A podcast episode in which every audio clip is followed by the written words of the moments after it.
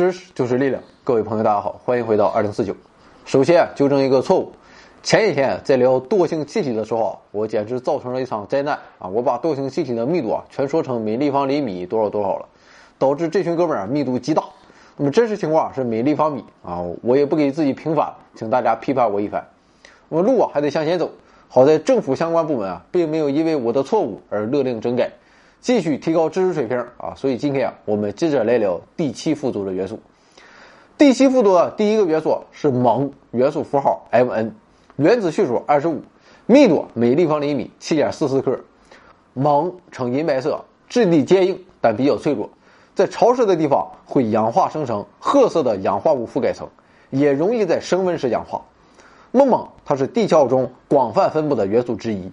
它的氧化物矿软锰矿早在古代便被人们熟知并利用。那么除了软锰矿，重要的矿物还有锰铁矿、灰锰矿、褐锰矿和菱锰矿等等。锰元素啊也确实是比较猛的，因为它的用途啊十分广泛。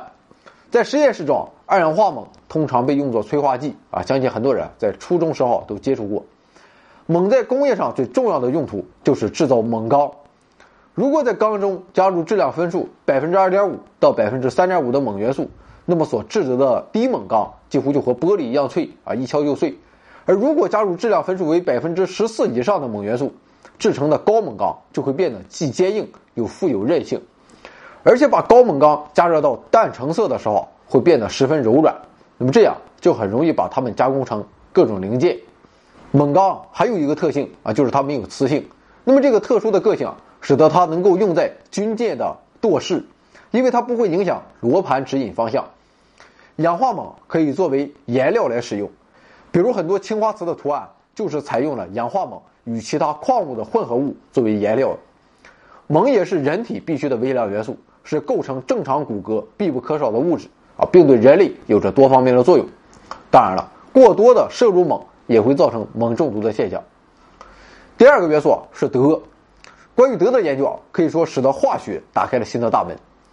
自从门捷列夫的元素周期表诞生后啊，人们便在他的指导下啊，不断的寻找新元素，来填补元素与元素之间的空位。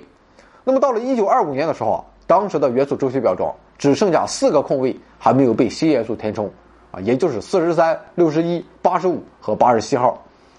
一九三四年，随着人工放射性元素的出现，为寻找上述几种元素开辟了新的途径。那么不久，这四个元素就相继被发现。由于它们几乎都是由人工制备的，所以啊，通常称这四种元素为人工元素。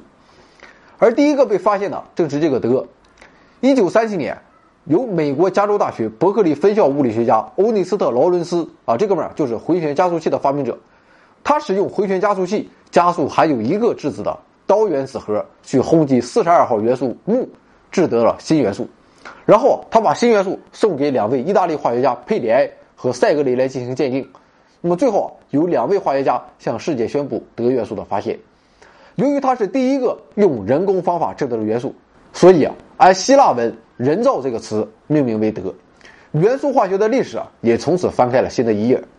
德的元素符号是 Tc，原子序数四十三，密度每立方厘米十一点五克。金属德呈银白色，在潮湿的空气中。会缓慢的失去光泽，它可以在氧气中燃烧。那么德是地球上已知的密度最小的、没有稳定同位素的化学元素。那么在应用上，德是钢的良好缓释剂，加入少量的德元素可使钢材的腐蚀大为减慢。那么再者，德多用于化学研究。作为一个新发现的元素，德的化学性质还没有完全被人们认识，所以啊，它还是一个神秘的领域，等待人们去挖掘。今天的最后一个元素是镭，镭是一种稀有元素啊，它不形成固定的矿物，通常与其他金属伴生，那么通常分布在灰木矿和泥炭矿中，而且含量都很低，这使得它成为人们在自然界中发现的最后一个元素。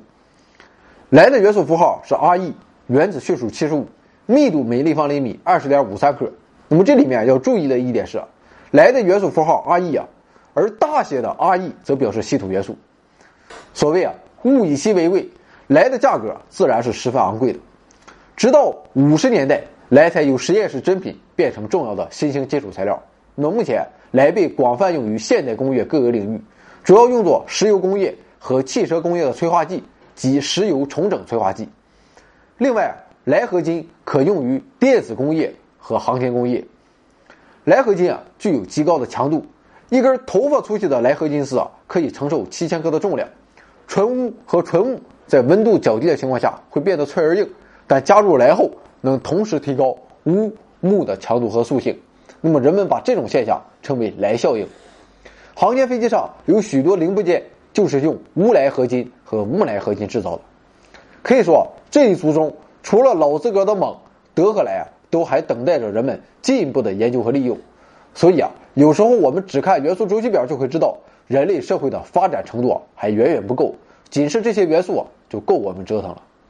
如果你想参与更多互动，欢迎关注我们的微信订阅号 back to 二零四九 b a c k t o 二零四九。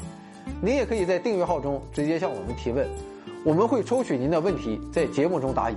来到订阅号，您会发现更多。